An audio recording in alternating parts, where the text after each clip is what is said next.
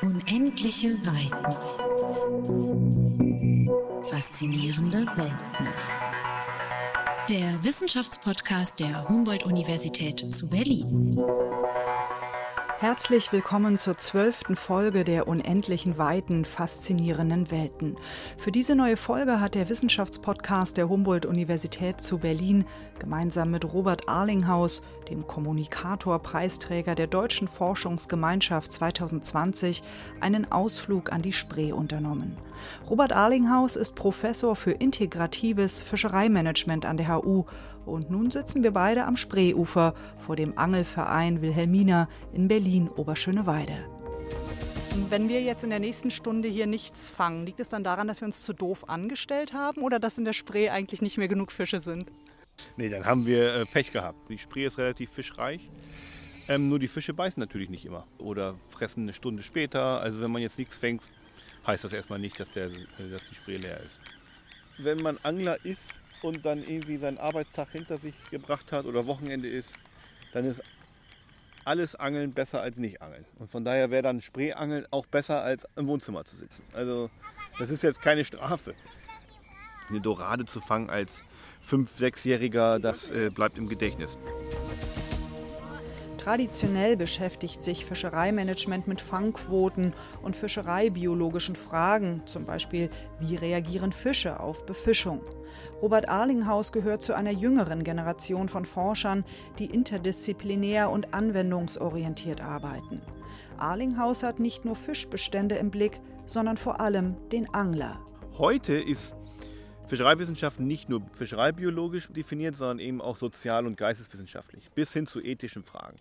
Und integratives Fischereimanagement ist, ist der Begriff eben dieses, diese Integration zwischen den Disziplinen, aber eben auch zwischen Wissenschaft und Gesellschaft zum Ausdruck zu bringen. Also es ist im besten Sinne eine interdisziplinäre Forschung, die versucht auch transdisziplinär, wie wir sagen, also in die Gesellschaft hineinzuwirken. Und mit welchen Forschungsfragen beschäftigen Sie sich aktuell? Äh, sowohl von dem Verständnis der Fische, wie reagieren die auf Befischung, das ist ein Teil der Forschung, bis hin zu, wie reagieren Angler und Bewirtschafter und Fischer auf Veränderungen. Wie entscheiden die, wo sie angeln gehen? Was passiert, wenn Fischbestand zurückgeht? Wie reagieren die Menschen darauf? Fangen sie an, woanders zu angeln oder beschweren die sich oder nehmen die mehr oder weniger Fische mit? Das sind so die großen Fragen. Es geht immer um die Wechselbeziehung zwischen Gewässer und Mensch und wir machen das an ganz konkreten Forschungsprojekten. Also zum Beispiel haben wir ein großes Projekt laufen in, in, Niedersachsen, wo wir mit Anglern zusammenarbeiten, die die Gewässer aufwerten, die also Uferaufwertungen betreiben in den von ihnen bewirtschafteten Gewässern, Totholz einbringen, Flachwasserzonen schaffen und wir schauen uns an, wie die Biodiversität reagiert. Ein anderes Projekt rund um Rügen, da geht es darum zu verstehen, wie die Hechte dort wandern. Das ist eigentlich eine Süßwasserfischart, aber die da in dem Salzwasser vorkommen da sehr, sehr groß wird und sehr, sehr stark befischt wird. Und wir versuchen zu verstehen, wo sind die Laichplätze, wie wandern die Fische und mit welchen Fangregularien könnte man diese Bestände besser bewirtschaften. Das sind zum Beispiel so zwei große Projekte, die wir zurzeit bearbeiten. Was war die größte Überraschung in Ihrer Forschung in den vergangenen Jahren? Vielleicht etwas, womit Sie nie gerechnet haben? Besonders überraschend zwei Dinge. Eine Sache ist, dass Fischerei sehr, sehr schnell auch als Evolutionsfaktor wirken kann. Also damit meine ich, dass es ein Auslesemechanismus ist, dass Fische sich unterscheiden in bestimmten Merkmalen, die zum Teil eben auch eine genetische Ursache haben. Zum Beispiel, wie schnell wachse ich oder wie aggressiv bin ich oder wie viel schwimme ich rum. Und wir konnten eben zeigen, dass schon in drei, vier Generationen intensiver Befischung man, äh, wenn man so will, Darwin spielen kann. Also eine evolutionäre Veränderung produziert in den Merkmalen, die die überlebenden Fische mit sich herumschleppen. Also dass die Fische zum Beispiel äh, schüchterner werden. Also diese sogenannte fischereilich induzierte Evolution ist sicherlich etwas, was ich besonders spannend und auch überraschend fand. Eine zweite Sache, wo ich vielleicht nicht so überrascht war, wo ich aber sehr froh war, dass wir das nachweisen konnten. Wir haben so ein groß angelegtes Projekt gemacht, wo wir versucht haben, äh, wissenschaftliche Erkenntnisse zum Fischbesatz an Angler zu vermitteln. Und wir eigentlich mal ausprobieren wollten, wie ist, funktioniert das eigentlich, wenn wir zusammenarbeiten und gemeinsam Experimente durchführen. Wir als Forscher mit den Anglervereinen. Wir haben also ein Experiment aufgelegt, wo wir das, die klassische Form der Wissensvermittlung über Frontallehre verglichen haben mit ähm, dem gemeinsamen Arbeiten und haben da mit tausenden Anglern dieses Experiment gemacht und immer umweltpädagogischen Methoden gemessen, wie sich das Denken und Handeln und die Einstellungen und die Normen verändern und konnten eben nachweisen, dass dieses äh, Miteinanderarbeiten halt natürlich besonders e effektiv ist, dass die Leute wirklich ganz viel verändern, ganz viel neues Wissen einbauen. Und das heißt also, es ist sehr effektiv, als Wissenschaftler aus dem Elfenbeinturm rauszugehen und mit Leuten zusammenzuarbeiten. Das ist zwar anstrengend, das ist vor allem kommunikationsmäßig eben sehr hoher Aufwand, aber wenn man Anspruch hat, wirklich was in der Gesellschaft zu hinterlassen, ist das zumindest für unseren Bereich der Fischereiwissenschaften extrem lohnenswertes Unterfangen. Und das einfach mal auch wissenschaftlich nachweisen zu können, war eine große Genugtuung. Unter anderem sagten Sie, erforschen Sie, wie, wie Fische lernen oder ob Fische lernen. Ist es klar, dass alle Fische lernen? Also gibt es besonders dumme Fische und besonders schlaue? Und wer sind die besonders dummen und die besonders schlauen? Also eine Lernfähigkeit ist bei allen Fischen ausgeprägt. Es gibt durchaus Unterschiede zwischen den Arten. Es gibt welche, die sehr, sehr schnell und sehr, sehr rasch lernen. Zum Beispiel Karpfen sind sehr intelligente Fische. Andere wie die Hechte zum Beispiel sind nicht so lernfähig. Das hat ein bisschen damit zu tun, was diese Fische für Ernährungsgewohnheiten haben. Also wenn ich zum Beispiel ein Raubfisch bin, der eigentlich nur wenige Chancen hat, einen vorbeischwimmenden Fisch zu fangen, dann bin ich darauf trainiert, durch die Evolution sehr aggressiv zu sein und sehr schnell zu attackieren. Ich kann es mir nicht leisten, hohe kognitive Fähigkeiten zu haben und abzuwarten, was jetzt passiert. Das ist bei so einem Karpfen, der eigentlich so Nahrung frisst, die am Boden sich nicht so stark bewegt, der kann eben sehr ja auch abwarten mal und es gibt die Evolution hat entsprechend die Lernfähigkeit sehr stark entwickelt bei diesen Arten. Also es gibt Unterschiede zwischen den Arten und wir interessieren uns in der Arbeitsgruppe eigentlich eher dafür, wie die Interaktion mit dem Angler oder mit dem Fischer ist. Also ich mache keine Forschung zu Lernfähigkeiten ganz grundsätzlicher Natur, sondern immer in Bezug auf das Vermeiden von Fanggeräten, die Fähigkeit dem Angler sich zu entziehen nach einer gewissen Zeit und diese Fragen. Also es geht mehr darum, wie Fische auf Angler und Fischer reagieren. Also Fische können lernen, den Angelhaken zu vermeiden. Tatsächlich. Genau. Und durch eigenes Erfahren, weil Sie selber mal an dem Angelhaken waren, oder können Sie tatsächlich durch Beobachten lernen? Das ist tatsächlich eine spannende wissenschaftliche Frage, zu der wir gerade eine Publikation im Druck haben. Die ist gerade fertig geworden.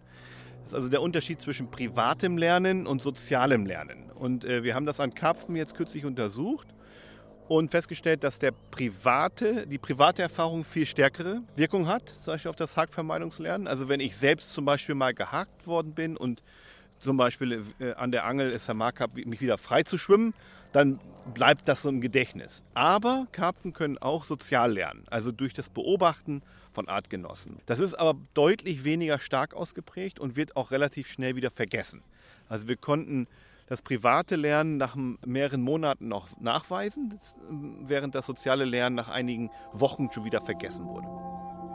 Dass ein Fisch, der selbst einmal am Haken hing, diese Erfahrung als unangenehme Situation abspeichert und dadurch erlernt, einen Haken zu meiden, ist nachgewiesen.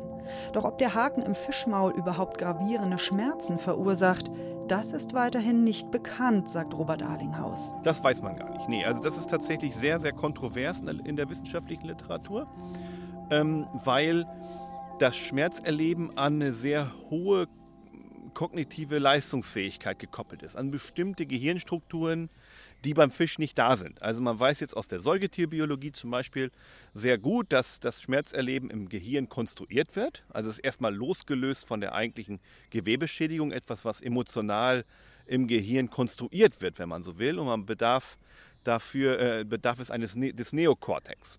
Fische haben keinen Neokortex. Möglicherweise haben vielleicht andere Gehirnregionen die gleiche Funktion übernommen.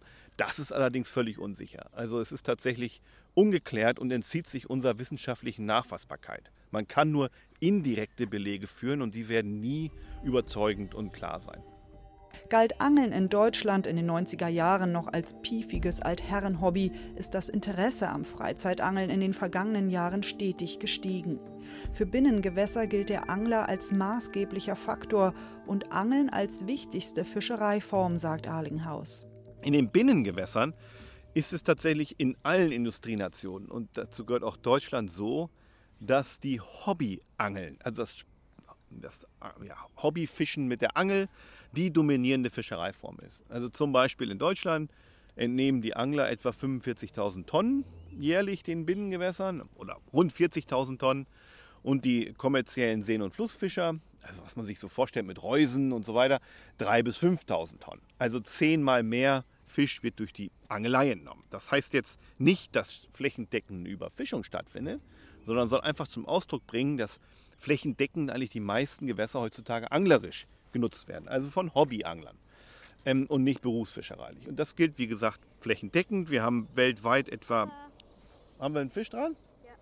Sehr gut, wir müssen jetzt unterbrechen, weil äh, der erste Fisch des Tages. Was haben wir denn da? War meine Prognose korrekt? Uh, das ist eine Plötze. Sie haben ja ein Buch geschrieben über den unterschätzten Angler. Welche Rolle hat denn der Angler? In also allen Industrienationen etwa 10% der Bevölkerung angeln. Und in allen Industrienationen in Binnengewässern ist das Angeln eben die bedeutendste Fischereiform. Sie fangen zehnmal mehr Fisch als die Berufsfischer. Sie haben ähm, erstmal für den einzelnen Angler natürlich keine ist es keine ökonomische Aktivität, aber mit dem Angeln hängen eben Reisen zusammen, Angelgeräteverkauf und so weiter.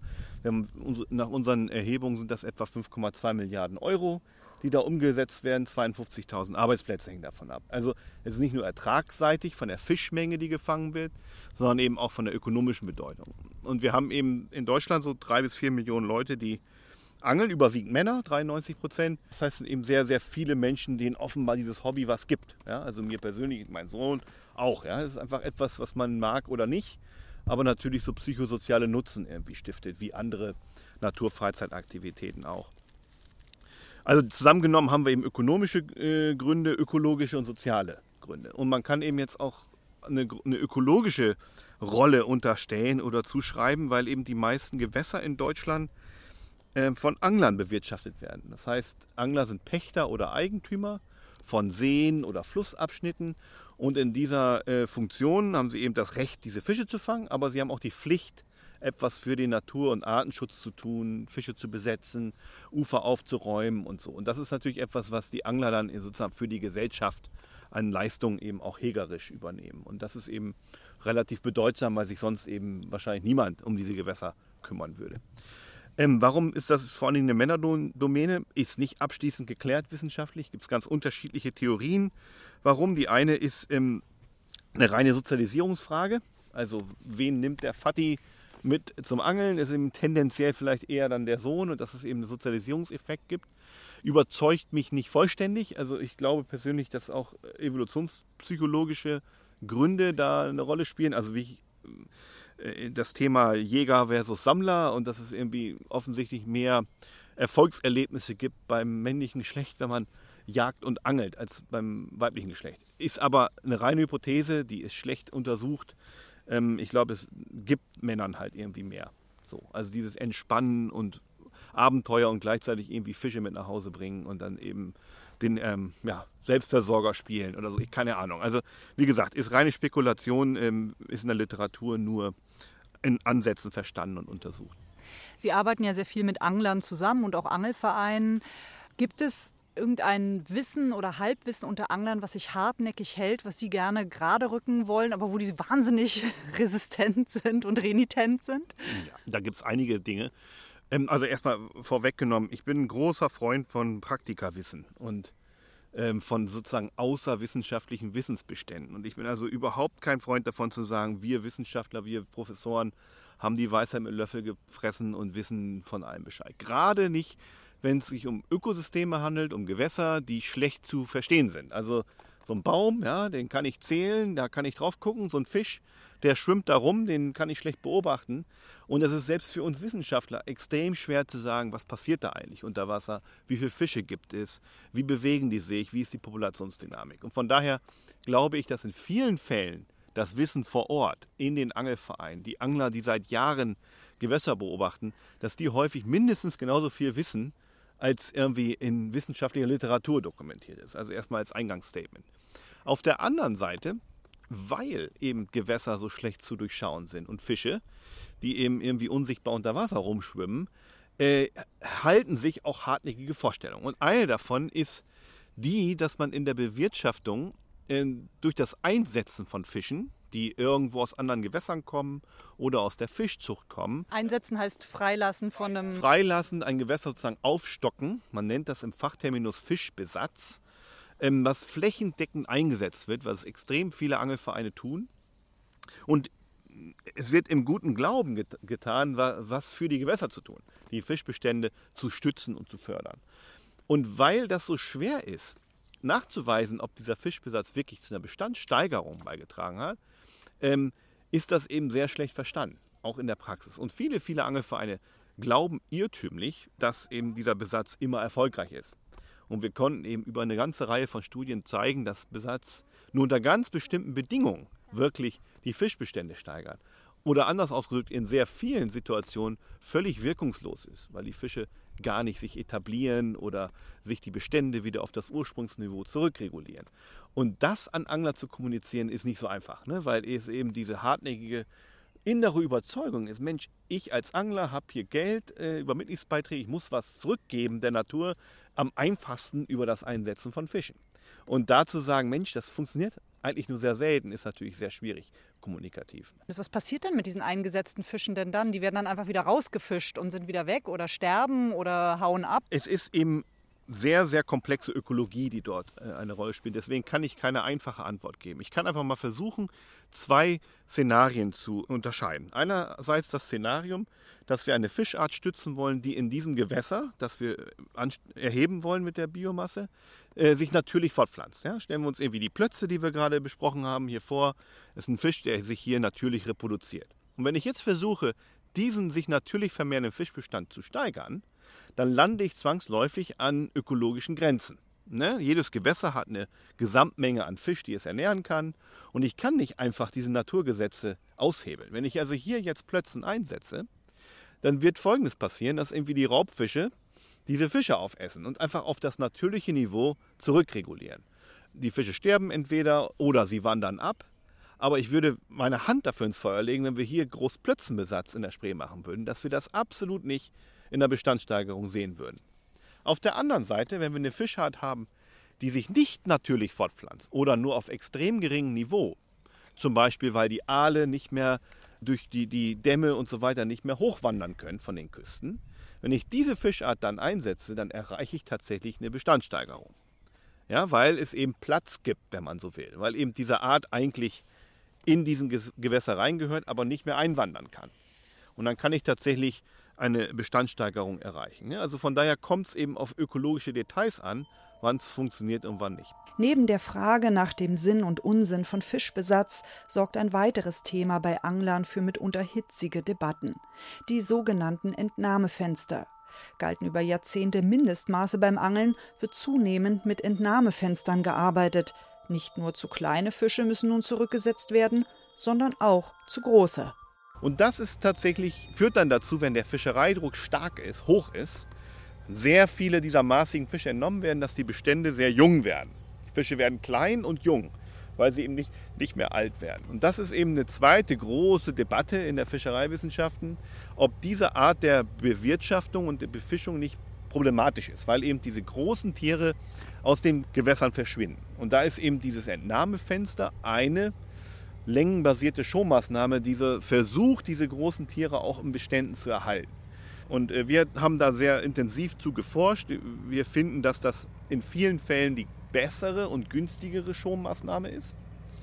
Aber sie wird durchaus kontrovers diskutiert, weil eben, weil man sich daran gewöhnt hat, dass so ein Mindestmaß auch eigentlich eine tolle Sache ist und viele Leute eben auch so einen ganz großen Fisch auch gerne mitnehmen. Ne? Der ist eben selten, den fängt man vielleicht nur einmal im Leben, so ein 1,20 Meter großen Hecht oder so, dann will man oder einige Angler eben diesen Fisch auch gerne mitnehmen. Und die haben natürlich dann ein Problem damit, wenn man sagt, du, das ist jetzt ein zu schonender Fisch, den musst du jetzt zurücksetzen. Der Grund, eben, dass die Großen da rein, wieder rein sollen, hat äh, vor allen Dingen fischereibiologische Gründe.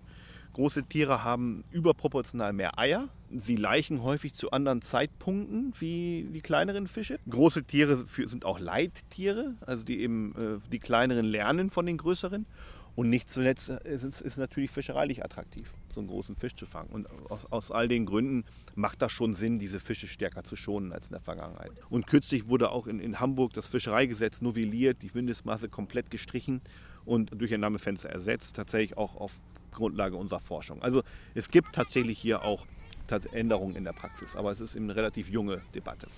Aber mal ehrlich, eigentlich geht es beim Angeln doch gar nicht um die Fische, oder? Es geht doch darum, einfach mal hier am Wasser zu sitzen und mal nicht zu sprechen, oder?